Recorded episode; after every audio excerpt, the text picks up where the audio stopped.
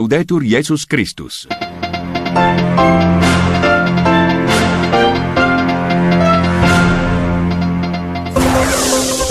Vatican News. Desde la Ciudad del Vaticano, informativo matutino. Amigos oyentes de Radio Vaticano y Vatican News, reciban el saludo cordial del Padre Manuel Cubías y de quien les habla María Fernanda Bernasconi con los demás integrantes de nuestra redacción. Estos son los titulares de la emisión matutina de este lunes 28 de junio, memoria litúrgica de San Ireneo, obispo de León y mártir. También hoy se recuerda a San Pablo I. Se trata de un caso único en la Iglesia. Fue el primer papa en suceder a un hermano también papa. Acaeció en el siglo VIII después de la muerte de Esteban II, hombre amable, gobernó la iglesia en tierras acosadas por los lombardos, salvó de los saqueos muchas reliquias cristianas. En cambio, San Ireneo es el primer gran teólogo de la iglesia. Su nombre, que en griego significa pacífico, coincide con un programa de vida obispo de León, gran defensor del Evangelio ante las herejías, fue un buen pastor hasta su muerte, probablemente acaecida en el lejano año 202. Jesús se deja tocar por nuestro dolor y con amor sana la vida. Francisco rezó por la paz en Oriente Medio y el huracán en República Checa. A la hora del rezo del Ángelus Dominical, el obispo de Roma reflexionó sobre dos momentos que presenta el Evangelio y que muestran a Jesús venciendo la muerte y la enfermedad mediante el amor que es capaz de sanar la vida. El Santo Padre también recordó que la peor enfermedad no es la pandemia, sino la falta de amor. El Santo Padre Francisco comenzó sus actividades públicas esta mañana a las nueve recibiendo en audiencia al cardenal Joao Bras de Avís, prefecto de la Congregación para los Institutos de Vida Consagrada y las Sociedades de Vida Apostólica, con el secretario del mismo dicasterio, Monseñor José Rodríguez Carballo, arzobispo titular de Belcastro. A continuación, el Papa recibió al señor Anthony John Blinken, secretario de Estado de los Estados Unidos de América, con su séquito, seguidamente a la delegación del Patriarcado Ecuménico de Constantinopla, a Monseñor Mario Zenari, nuncio apostólico en Siria, al cardenal Augusto Paolo Lo arzobispo de Siena, Cole di Valdelsa, Montalcino en Italia, y a Monseñor Ignazio Sanna, arzobispo emérito de Oristano también en Italia.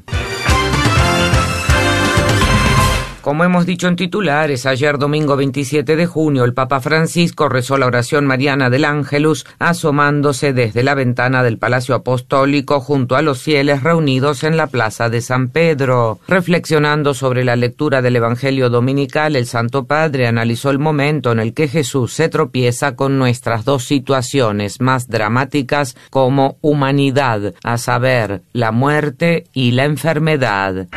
fratelli Buongiorno. Queridos hermanos y hermanas, buenos días. Hoy en el Evangelio Jesús se tropieza con nuestras dos situaciones más dramáticas, la muerte y la enfermedad. De ellas libera a dos personas, una niña que muere justo cuando su padre ha ido a pedir ayuda a Jesús, y una mujer que desde hace muchos años tiene flujo de sangre. Jesús se deja tocar por nuestro dolor y nuestra muerte y obra dos signos de curación para decirnos que ni en el dolor ni la muerte tienen la última palabra. Nos dice que la muerte no es el final. Vence a este enemigo del que solos no podemos liberarnos. Centrémonos, sin embargo, en este momento en que la enfermedad sigue ocupando las primeras páginas, en el otro signo, la curación de la muerte. Más que su salud, eran sus afectos los que estaban comprometidos. Tenía flujo de sangre y por lo tanto, según la mentalidad de la época, era considerada impura. Por lo tanto, estaba marginada. No podía tener relaciones estables, ni un esposo, ni una familia, ni relaciones sociales normales. Vivía sola, con el corazón herido. Col cuore ferito. La malattia più grande della vita. La peor enfermedad de la vida, ¿cuál es? Il cancro, El cáncer, la tuberculosi, la la tuberculosis, pandemia. la pandemia.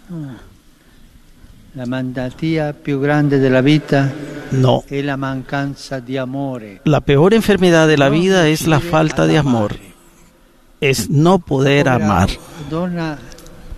Era malata, sì, delle perdite di sangue, ma in conseguenza di Esta pobre mujer estaba enferma de sangramiento, pero también de amor, porque no podía estar la socialmente con nosotros. la. Y la curación que más importa es la de los afectos. Pero, ¿cómo encontrarla? Podemos pensar en nuestros afectos. ¿Están enfermos? O están en buena salud. Si están enfermos, solo Jesús es capaz de curarlos. la historia de esta mujer sin nombre la llamamos así, la mujer sin nombre, con la que todos podemos identificarnos, es ejemplar. El texto dice que había probado muchas curas y gastado todos sus bienes sin provecho alguno, antes bien yendo a peor. También, ¿cuántas veces nosotros nos arrojamos sobre remedios equivocados para saciar nuestra falta de amor? Pensamos que el éxito y el dinero nos hacen felices, pero el amor no se compra, es gratuito. virtuale, Nos refugiamos en lo virtual, pero el amor es concreto. No nos aceptamos tal y como somos y nos escondemos detrás de los trucos del mundo exterior. Pero el amor no es apariencia. Buscamos soluciones de magos y gurús para después e encontrarnos sin dinero y sin paz. Como aquella mujer. Ella finalmente escoge a Jesús y se abalanza entre la multitud para tocar su manto, el manto de Jesús. Es decir, Esa mujer busca el contacto directo y físico con Jesús. En este tiempo, e especialmente hemos comprendido lo importante que son los contactos y las relaciones. Lo mismo ocurre con Jesús. A veces nos contentamos con observar algún precepto y repetir oraciones, eh. pero el Señor espera que nos encontremos con Él, que le abramos el corazón, que toquemos su manto como la mujer para sanar.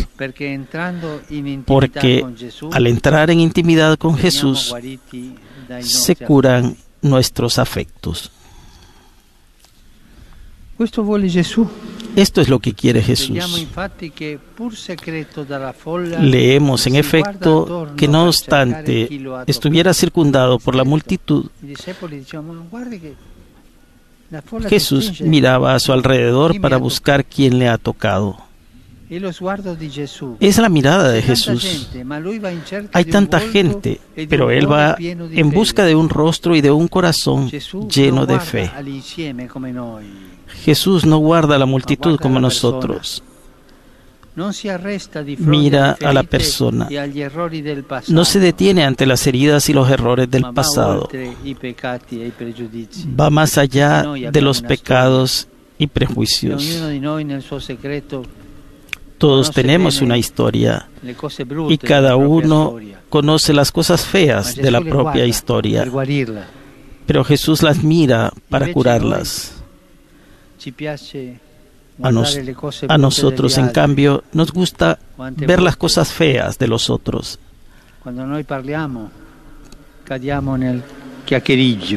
Cuando hablamos, caemos en los comentarios, en los chismes. Es hablar de los otros. Mira cuál es el horizonte de la vida de esto. Jesús siempre busca el modo de salvarnos.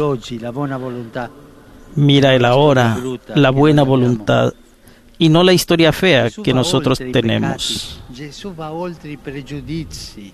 Jesús va más allá de los pecados y de los prejuicios. No se queda en la apariencia, llega hasta el corazón. Y la cura a ella, que era una descartada, impura, y con ternura la llama hija, devolviéndole la cercanía, la confianza y la ternura. Y alaba su fe, restituyéndole la confianza en sí misma. Hermana, hermano, que estás aquí, deja que Jesús mire y sane tu corazón. Yo también debo hacer esto. Dejar que Jesús mire mi corazón y lo sane. Y si has sentido su mirada tierna sobre ti, imítalo. Haz como Él. Mira a tu alrededor. Verás que muchas personas que viven cerca de ti y se sienten heridas y solas necesitan ser amadas. Jesús te pide una mirada que no se quede en las apariencias, sino que llegue al corazón. Una mirada que no juzgue. Terminemos de juzgar a los demás. Jesús nos pide una mirada que acoja, porque solo el amor sana la vida. Solo el amor sana la vida. Que la Virgen Consuelo de los afligidos nos ayude a llevar una caricia a los heridos en el corazón que encontremos en nuestro camino. No enjuiciar la realidad personal de los otros. Dios nos ama a todos. No enjuiciemos. Dejemos vivir a los otros y busquen acercarse con amor. Benedicat vos, omnipotens Deus, Pater, Filius, Espíritu Santos. Amén.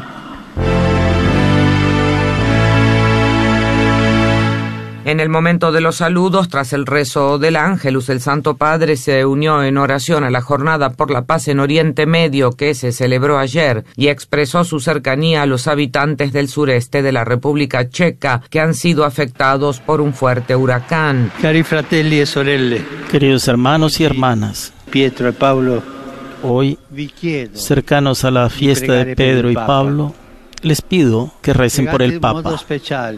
Recen. De modo especial, el Papa tiene necesidad de su oración. Gracias,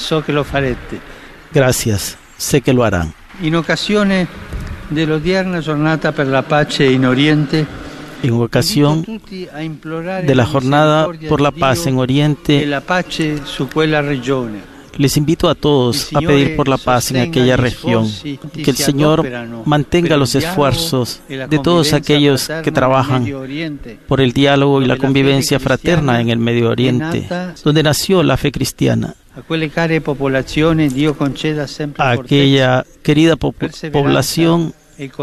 Dios les dé fuerza, perseverancia y coraje. Expreso mi cercanía a la población de la República Checa. Golpeada por un huracán.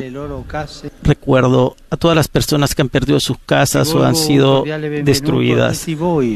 A todos les deseo un buen domingo y por favor no se olviden de rezar por mí. Buen almuerzo y hasta luego. Ragazzi della Immacolata. Hasta aquí amigos oyentes, el informativo matutino de Radio Vaticano de este lunes 28 de junio. Gracias por estar en nuestra sintonía y muy buenos días.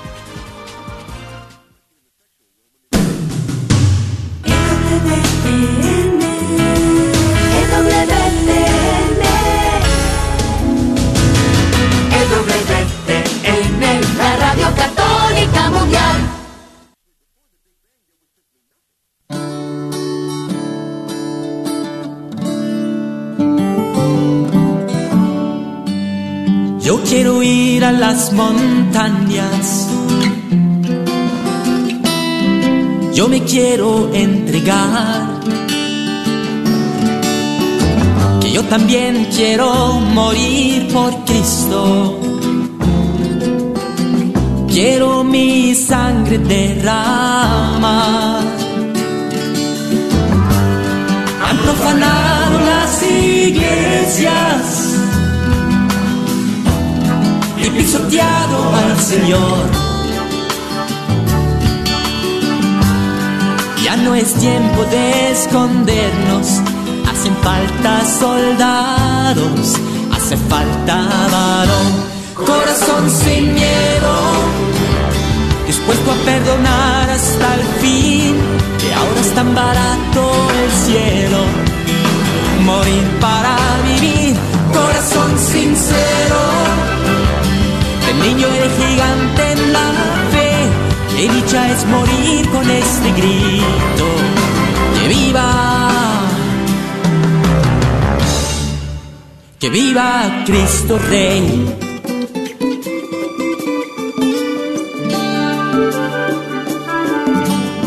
El sol tenía con luz de sangre aquellos campos de dolor estaba en pie con la bandera y en su pecho la pureza y el honor. A los verdugos que gritaban que renegara de su fe, él respondió, fusílenme, la muerte Quiero irme al cielo, quiero ver a mi rey, corazón sin miedo, dispuesto a perdonar hasta el fin, que ahora es tan barato el cielo, morir para vivir, corazón sincero, de niño y de gigante en la fe, que dicha es morir con este grito, que viva Cristo Rey corazón sin miedo, dispuesto a perdonar hasta el fin, que ahora es tan barato el cielo, morir para vivir, corazón sincero, el niño de gigante en la fe, que lucha es morir con este grito, que viva.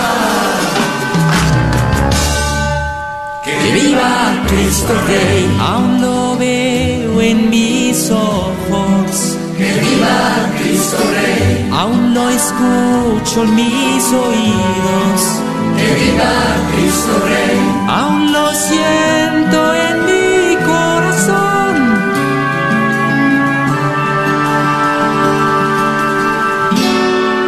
Que viva Cristo Rey.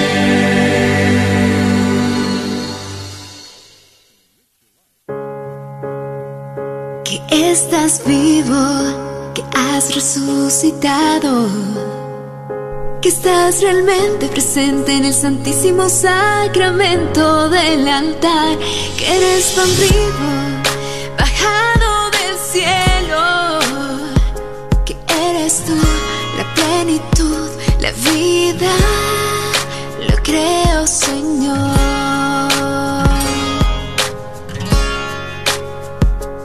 soy digno de que entres en mi casa, pero una palabra tuya bastará para sanar todo dolor. Gracias por venir, te alabo, te adoro.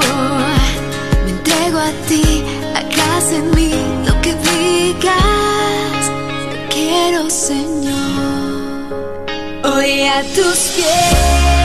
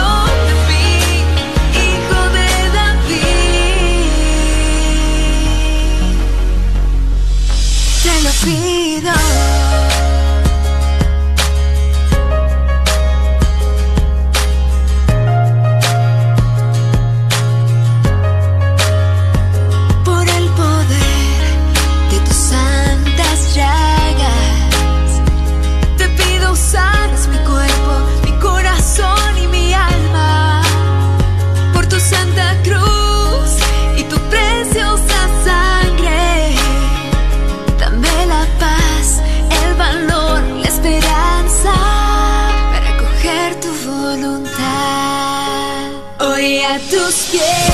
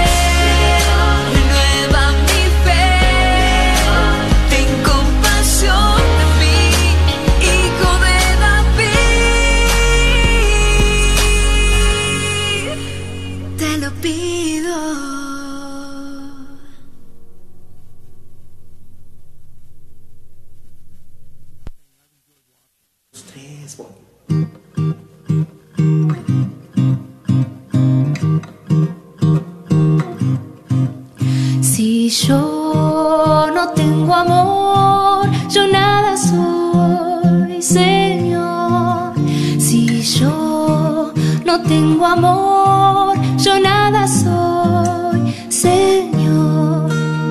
El amor es comprensivo, el amor es servicial, el amor no tiene envidia, el amor no busca el mal.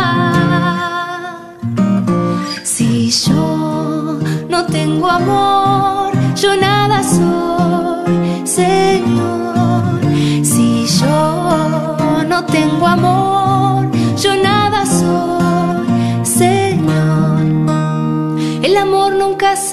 el amor no es escortés, el amor no es egoísta, el amor nunca es doble.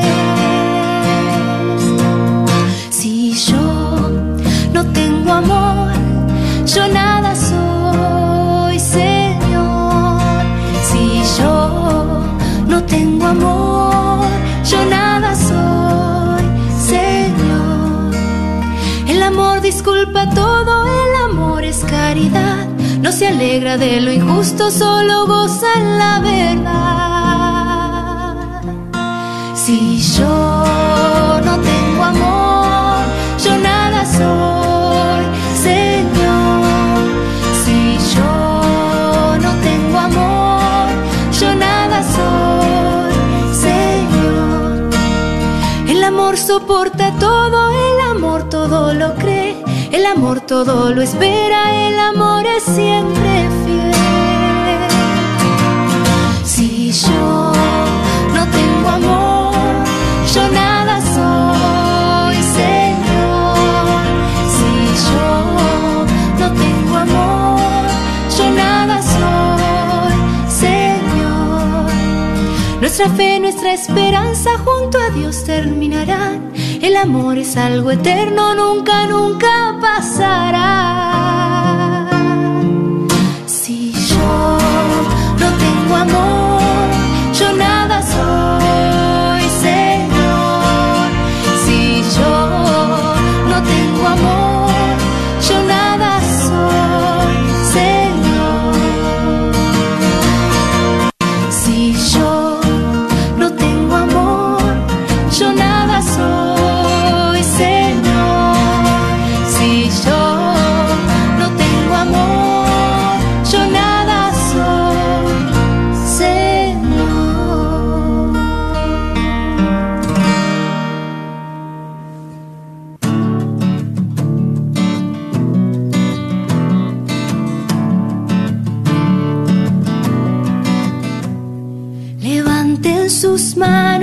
llega el Mesías, rindamos honores y glorias al que ha venido a traernos la paz.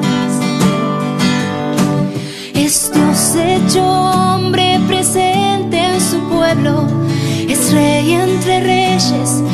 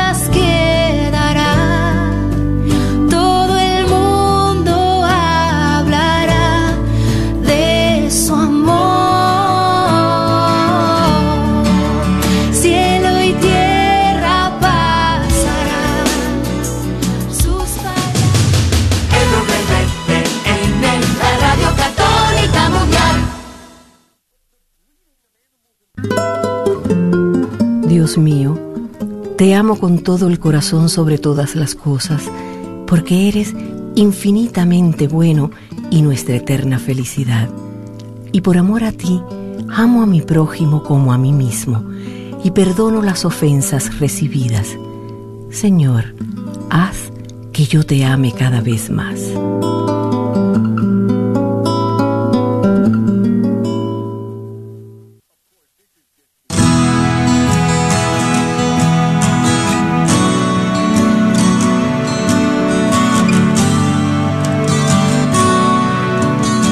Mantén el buen humor en cualquier circunstancia y trata de mantener vivo el buen humor de todas las personas que te encuentren en la vida.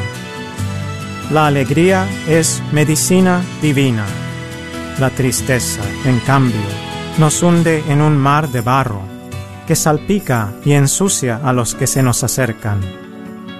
También en los sufrimientos y penas trata de ser alegre porque la alegría es la mejor medicina para conseguir la felicidad. En Radio Católica Mundial, un minuto de sabiduría.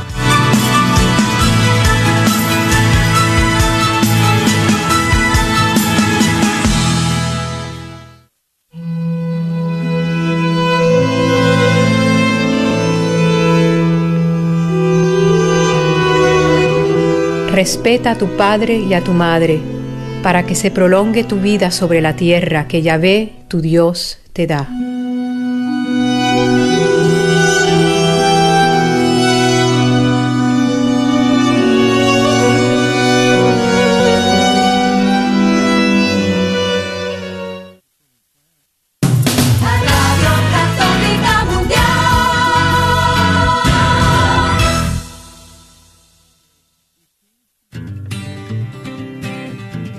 ¿Qué significa ser iglesia? Somos la iglesia. Todos, o sea, yo también. ¿Que no la iglesia es el edificio? ¿El de aquí o cuál edificio, padre? Es el edificio espiritual que forma el Espíritu Santo cuando somos bautizados. ¿Formados por quién o qué? Porque si la iglesia es el cuerpo de Cristo, entonces Él es la Es cabeza. la cabeza y nosotros somos el cuerpo y donde quiera que Él vaya, allá estaremos nosotros. La iglesia somos todos. Jesús, María y José. Sí, también. Conversando la fe, somos la iglesia. Este es su programa Conversando la Fe. Comenzamos.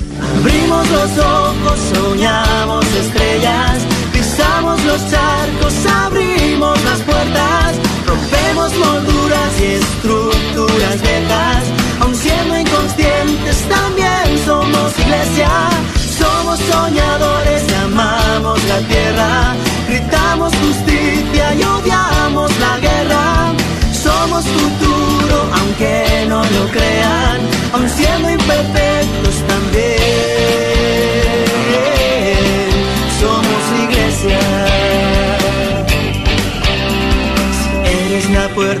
puerta que no sea la estrecha. Hola, ¿qué tal? Bienvenidos. Estamos en su programa Conversando la Fe. Somos la iglesia. Con mucho gusto les doy la bienvenida. Soy su servidora y amiga Blanca Maravilla. Estamos, como ustedes saben, en este feliz inicio de semana. Estamos muy contentos de, de estar compartiendo con ustedes. Gracias por continuar sintonizándonos a través de Radio Santísimo Sacramento y también a través de EWTN, Radio Católica Mundial. Como ustedes saben, estamos en esta encíclica maravillosa de nuestro Papa Francisco Fratelli Tutti. Ya el viernes pasado estábamos hablando del número 98. Como ustedes saben, estamos en este subtítulo que se llama La creciente apertura del amor, en este apartado que tiene por nombre Sociedades abiertas que integran a todos. Y para continuar profundizando y, y conversando, ¿verdad? ¿Qué es lo que realmente Papa Francisco nos está diciendo? Permítanme presentarles a nuestro equipo el día de hoy. Hola, ¿qué tal? ¿Cómo están? Saludos a todos. Su servidora Edith González de la Catedral del Santísimo Sacramento. Eh, y el padre Rodolfo Llamas desde esta parroquia de San José, aquí al norte de Sacramento. Eh, Recuerdan, la semana pasada estábamos hablando, estábamos, este, la, la madre Yolanda, Guillermo, ahora estamos en un equipo muy distinto, ¿verdad? muy distinto para el mismo, ¿verdad? Que seguimos aquí dialogando la fe. Eh, estamos hablando acerca de cómo el Papa nos estaba dibujando en este número 98 de la encíclica. Eh, estamos bajo el subtítulo de Sociedades Abiertas que integran a todos. Hablamos de esa palabra integrar. Em, fíjense que esta palabra integración tiene mucho que ver con el sentido católico de la iglesia porque católico quiere decir que integramos a todos, sin distinción. Somos seres humanos, estamos creados a imagen y semejanza de Dios, todos tenemos la capacidad de llegar a la meta a la que Dios nos creó. Eso quiere decir católico y eso quiere decir que nos integramos a todos. No voy a desintegrarme, no voy a desintegrar mi comunidad, no voy a desintegrar a la iglesia católica, porque Cristo es el que nos integra, nos hace católicos.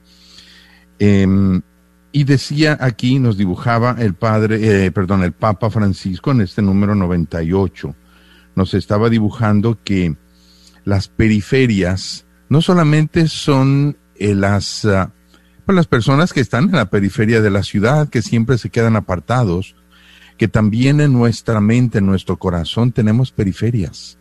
Tenemos personas, tenemos límites y personas que no permitimos entrar dentro de nuestro, de nuestro amor, dentro de nuestro interés, inclusive en, en la familia, es lo que nos está diciendo aquí en el número 98. Inclusive en, en la familia, sobre todo cuando son familias numerosas, o peor todavía cuando son familias pequeñas. Que imagínense que son dos hermanos hermano, hermana o dos hermanos o dos hermanas, el papá y la mamá, y entre esos dos únicos hermanos no se hablan. ¿Se imaginan qué desgracia? La familia dividida a la mitad. Y existe eso, existe eso. La, la, la otra persona está en la periferia de mi interés, en la periferia de mi amor. Como no me interesa esa persona porque no piensa como yo, y así hay a veces en el, en el trabajo, en la escuela, en el barrio, en, en, ah, en cualquier lugar donde me encuentro, así hay. Tenemos esa, mm, esa debilidad muy grande como seres humanos. Eso es lo que nos está diciendo aquí el Papa. Recuerdan que lo estábamos hablando. Que dice, ah, hay todavía mucho que les impide tener una ciudadanía plena. Es curiosa, eh, el Papa está hablando con, con términos de inmigración, ¿verdad? O sea que los de, los de afuera son los de afuera, todavía no inmigran, de, todavía no les doy el título de ciudadanía en mi corazón a muchas personas. Estaba eh, jugando el Papa con ese, con ese, este, lenguaje. Eh, dice, el objetivo no es solo cuidarlos, sino que participen activamente en la comunidad civil y eclesial un camino exigente, pero también fatigoso, que contribuirá cada vez más a la formación de conciencias. Es decir, que nosotros tenemos que ir formando conciencias, formar mi conciencia, formar la conciencia de los demás, los papás, formar la conciencia de sus hijos, de que no hagamos estas divisiones. Uy, es un, es un, es un trabajo bastante fatigoso, dice allí, exigente y fatigoso, nos dice el Papa. Y luego dice, termina diciendo en el, en el número, lo estoy leyendo, pues volviendo a leer para recordarlo. Eh, dice, me permito insistir, tengan el valor de dar una voz a quienes son discriminados por su discapacidad porque desgraciadamente en algunas naciones todavía hoy se duda en reconocerlos como personas de igual dignidad. Está hablando ya también a nivel más, más de, de, gobierno, de ciudad, eh, de estado, de país, que las personas a veces con discapacidad no se les da esa oportunidad de, de personas de igual dignidad. Inclusive, ya ven, ahora el, gran pecado gravísimo de la, eh, em, ¿cómo se llama? De, a, los, ancianos, de la eutanasia. O sea, no son ya, ya no son este ciudadanos que sirvan para algo. ¿Ah? Hay que matarlos, hay que eliminarlos. Ya solamente pensar en eso es realmente grotesco.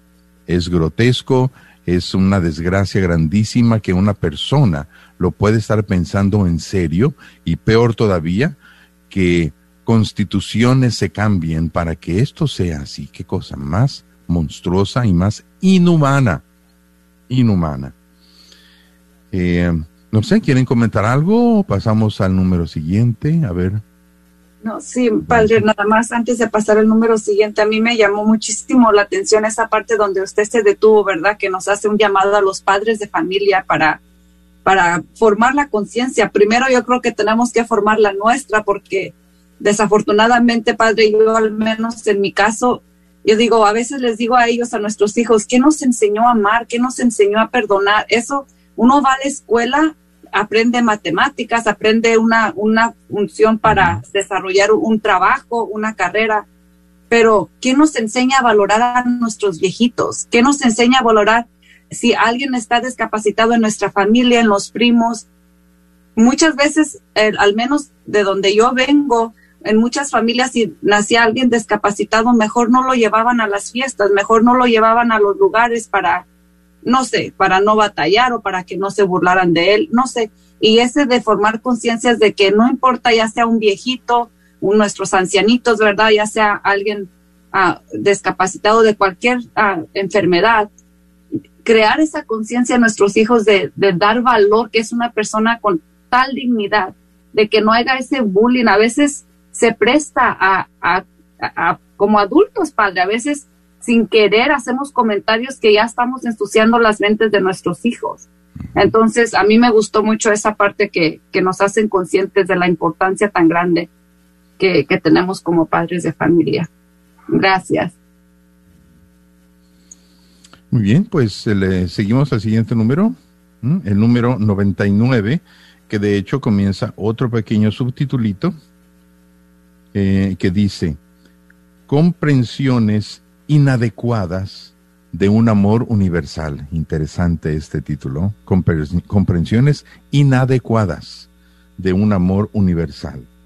Dice, el amor que se extiende más allá de las fronteras tiene en su base lo que llamamos amistad social. En cada ciudad o en cada país, cuando es genuina una, cuando es genuina, esta amistad social dentro de una sociedad es una condición de posibilidad de una verdadera apertura universal.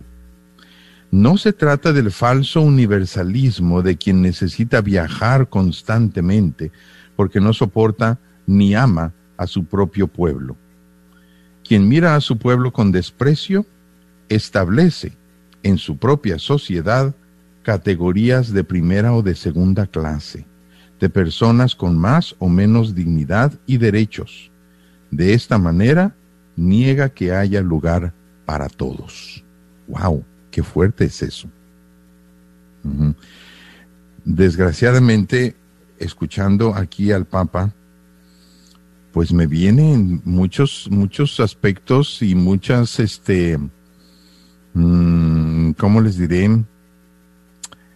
Arranques tristes que yo he escuchado y he sido, presen eh, he sido testigo presencial de muchos hispanos aquí en Estados Unidos, que no sé por qué sienten que hablar español es de segunda calidad,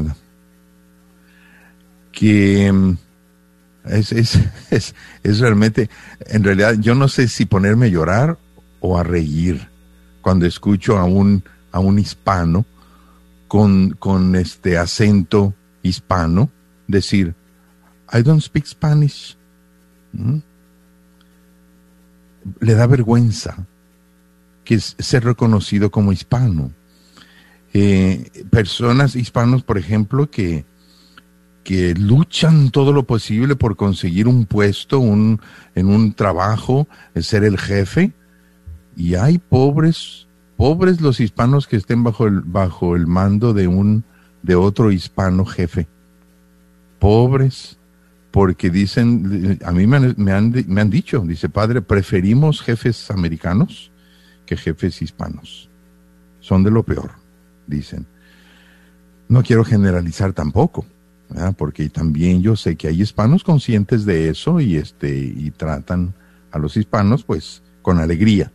No quiero generalizar también. Pero sí se da, sí se da ese fenómeno tan triste de personas que no quieren. Y es curioso, ¿saben qué? Ahora que los estoy escuchando, que te estoy escuchando a ti, este, Blanca y a ti, Edith, hay un fenómeno muy curioso en los teenagers. Hay una etapa en que nomás se niegan a hablar el español. Y ustedes, hispanos, hablan en casa el español y los niños se niegan a hablar el español. ¿Ah? Seguramente les ha, les ha tocado. Eh, mi sobrina, eh, yo me acuerdo que no les hacía caso cuando les hablaban en inglés. No les hacía caso. Dice, aquí me van a hablar en español. Y, todavía están en esa, aunque ellos ya, ya pasaron un poquito, los sobrinos, como ella, como ella se ha puesto los pantalones en ese sentido, ella y su esposo, este, los hijos hablan el español. Y yo cuando llego les hablo en español, por supuesto. Este, aunque yo sé que hablan perfectamente el inglés, el inglés no lo van a perder. Están en Estados Unidos y en todos lados lo van a escuchar. El español no. El español, pues, este, en casa, pues qué bonito es las raíces. Y, y, se pierde bien fácil. Cuando los papás caen en esa trampa, no, pues ya, ya se perdió. Se perdió por completo. Y es una pena, y lo que está diciendo aquí el Papa. Cuando te avergüenzas de tu propio pueblo,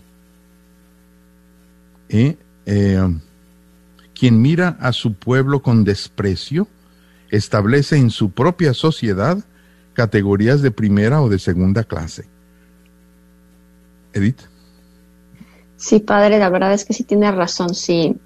No sé, yo, yo tal vez pienso que a lo mejor, pues depende de cada familia, pero yo en mis niñas sí lo he visto que, que ahorita que ya son adolescentes, tienen 13 y 15 años, y, y pues sí, o sea, ya no hablan tanto español como hablaban español aquí en la casa, porque como usted dice aquí, la regla es que en la casa se habla español.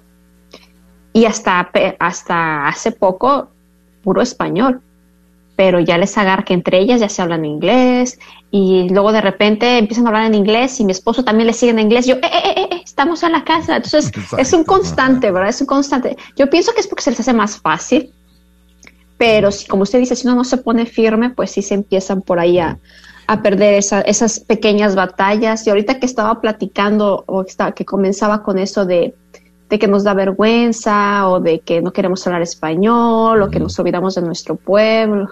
Me acordé de un chiste de uno que llegaba a su pueblo presumiendo pues que él trabajaba en el Capitolio y que trabajaba en el Capitolio y que trabajaba en el Capitolio y de repente uno de su pueblo ah, lo quería ir a visitar al Capitolio. No, pues sí se lo encontró en el Capitolio, pero afuera con su carrito de paletas vendiendo, ¿verdad? Y alrededor del Capitolio. Digo, ¿cómo de veras a veces nosotros nos queremos hacer esa ilusión y taparnos? Y sí, y sí es cierto, sí es cierto, padre, pero yo pienso que los que tenemos la, la, dicha y la bendición de poder ir a nuestros pueblos, llevar a nuestros hijos, eh, ahí es donde empieza la responsabilidad, porque de, triste, bueno, yo con mis niñas, siempre cuando, cuando desde chiquita las llevaba, yo decía, miren, aquí está tu, ese, ese, ese es el jardín y aquí esto, y yo les contaba de cuando era niño, o sea, trataba de que ellas apreciaran lo bello, lo bonito de, del pueblo, de, de, la gente, de su cultura, de las tradiciones, de las posadas, de lo bello que tienen nuestros pueblos. Y desafortunadamente también veía otras personas que cuando, y cuando van al pueblo, al contrario, ¿verdad? Son desde la mamá hasta el papá, los hijos. Ay, no, es que aquí no sé qué, y es que allá en Estados Unidos nosotros tenemos esto, y es que aquí no hay esto, y es que, o sea, de, despreciando lo que tienen. Entonces, eso mucho tiene que ver nosotros como padres, cómo hablamos de nuestro pueblo, cómo hablamos de nuestras raíces, cómo hablamos de nuestra cultura, y desde ahí los, nuestros niños lo van, lo van tomando y se van sintiendo orgullosos o se van sintiendo con pena de lo que, de dónde vienen, ¿verdad? Sí, y fíjate que tienen, tienen que pensar cómo eh, los mismos hijos, cuando pasen su, esta, esta etapa difícil de que no quieren hablar el español, cuando la pasen y sigan hablando el español, les van a dar gracias de que ustedes mantuvieron una, una mentalidad bilingüe, 100% bilingüe. Eso es preciosísimo. Eso en, en un, hasta en un trabajo lo, lo, valoran bastante bien. Lo valoran bastante bien. Eh, es importante hacerlo. Eh, yo recuerdo, yo mismo recuerdo, hay, hay clasismos también, por ejemplo, en un, en un, en, Guadalajara. En Guadalajara hay, hay, hay, clasismo muy grande. Yo, allí en Guadalajara está muy, muy, muy, para los que conozcan Guadalajara, eh, está muy marcado aquí de, pues, parece como que son dos ciudades de la calzada para allá y de la calzada para acá. ¿eh? Son como dos ciudades, son como dos sociedades. Y es una pena cuando se establecen ese tipo de cosas en la mente, porque la división está en la mente, no está en la, en la ciudad. ¿eh? Y lo mismo pasa pues con todo este, eh, eh, con todo, todo lo que es el racismo y todo lo que es esto, es, es tremendo porque en realidad está una, una, eh, un impedimento tan grande para ser cristiano, para ser católico. Eh, es, realmente, nos estamos alejándonos de la enseñanza de Cristo en esa, con esa mentalidad. ¿Quería decir algo? Sí, yo diría que la, la base de cualquier enseñanza para corregir todo este tipo de divisiones eh, sobre todo en nosotros los católicos, está en la teología de la Santísima Trinidad, que es así como, como, como partió el Papa. Partió de la Santísima Trinidad. O sea, que cuando yo me abro a conocer al otro, estoy poniendo en práctica el amor de la Santísima Trinidad en mí.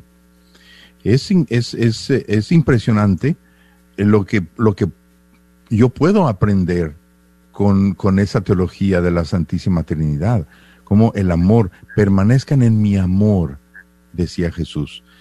Eh, cuando tú te abres a otros, es que tú aprendes muchísimo.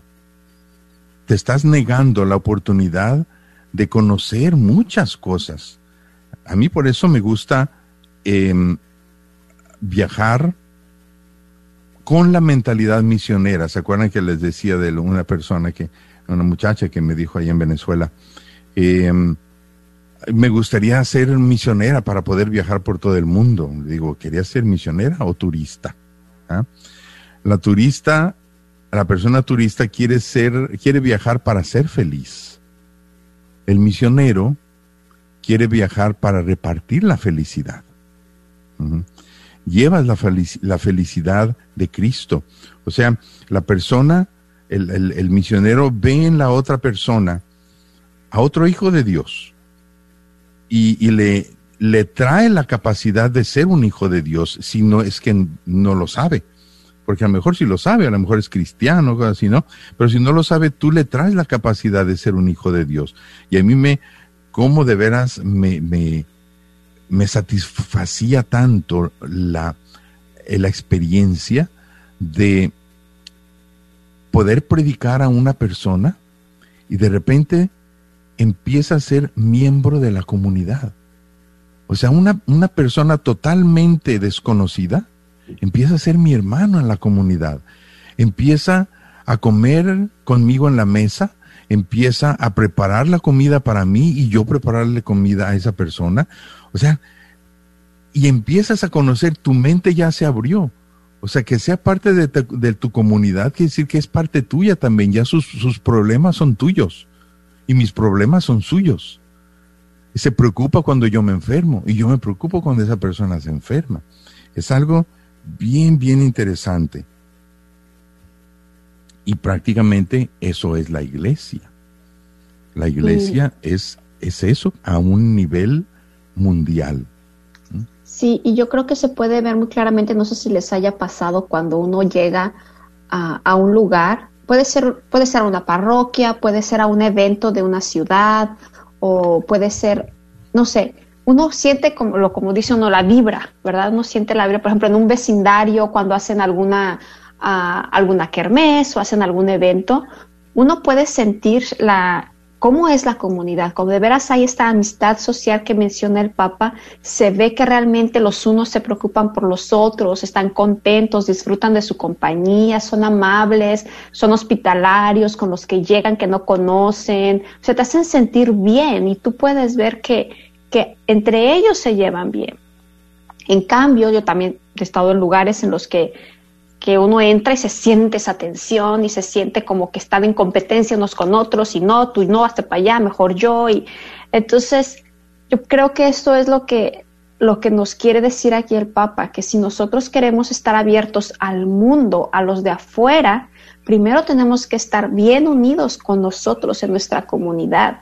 Tenemos que empezar con nuestra familia, con nuestros vecinos, con nuestra parroquia, realmente fomentar esta amistad social para que de esa manera cada uno de los que forman parte de esta, de esta comunidad puedan abrirse, irse abriendo y cada vez se vaya a esta, esta apertura realmente a, a, una amistad social y no como decíamos, ¿verdad? Que como dice que también aquí que quieren salirse nada más porque ya no aguantan estar en su casa, ya no aguantan estar en su parroquia, mejor me voy a buscar por otro lado y fíjate cómo aquí en el, en el, ah, aquí en la parroquia de San José, una de las cosas que me entristeció mucho, lo que, una de las cosas que provocó este encierro de la pandemia, que se paralizó el servicio que estaba haciendo la Sociedad de San Vicente de Paula aquí en la parroquia. Era, era sabido aquí en el barrio y de hecho está, está todo puesto, está todo estructurado para repartir, eh, em, eh, ah, ¿cómo se dice? Como servicios de, de, comida. ¿eh? Cajitas con comida. despensas, eso, despensas. Cajitas de despensa, pues para una persona. Y las personas venían, los homeless venían, ya sabían que aquí tenían su cajita de comida. Y a mí me encantaba eso pero llegó un momento en que pues ya no pudieron las personas hacerlo y porque casi todos eran personas ya mayores, entonces yo ahorita es una de las cosas que yo quiero reactivar ahora que estamos de regreso, ¿verdad? Quiero reactivarla para a mí me da me da tanta tristeza cuando me vienen personas, estoy caminando por afuera y me dicen, este, eh, tienen aquí las comidas, digo, sabes que ahorita no hay y me da un dolor tener que decirles eso, no tenemos ahorita este servicio. Quiero reactivarlo, pero de veras de corazón quiero llamar a hacer un llamado a la gente y reactivar aquí, aunque sea como iniciativa de la parroquia, no como San Vicente de Paul. Pero por lo pronto empezar otra vez con eso y que la gente traiga, porque la gente traía. Sabía que aquí se reparte, entonces la comunidad trae comida y aquí hay la, la, la sociedad se, eh, o, la comunidad los, los repartía, los acomodaba en, en, despensas. Pero bueno, se nos acabó el tiempo y a mí me gustaría dejarles esta tarea, ¿verdad? Eh, piensen, todos ustedes que nos están escuchando, piensen qué tipo de amor estoy yo ejerciendo en mi vida. El amor que se entrega o el, o el, o el amor egoísta.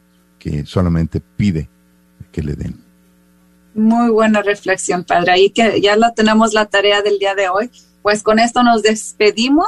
Fue un placer para mí acompañarlos y muchísimas gracias. De verdad, les agradecemos de corazón que podamos continuar creciendo en nuestra fe aquí en Conversando la Fe.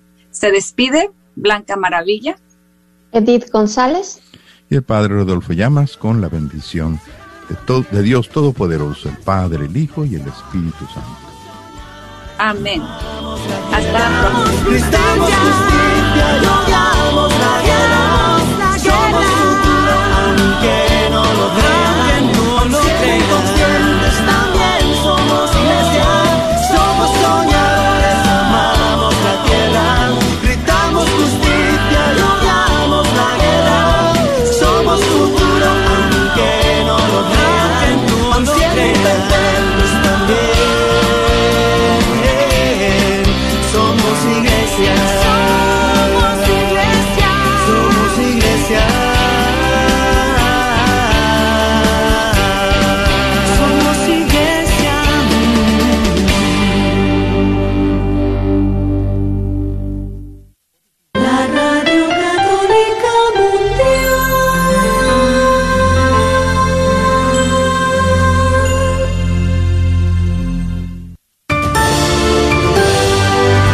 un avance informativo en EWTN Radio Católica Mundial. Hablándoles Katia Baliño.